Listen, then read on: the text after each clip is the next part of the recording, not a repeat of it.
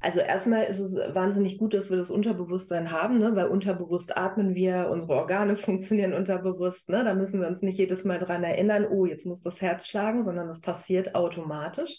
Ähm, und genauso sind viele Dinge einfach gespeichert im Unterbewusstsein. Ne? Das sind Erfahrungen, die wir gemacht haben.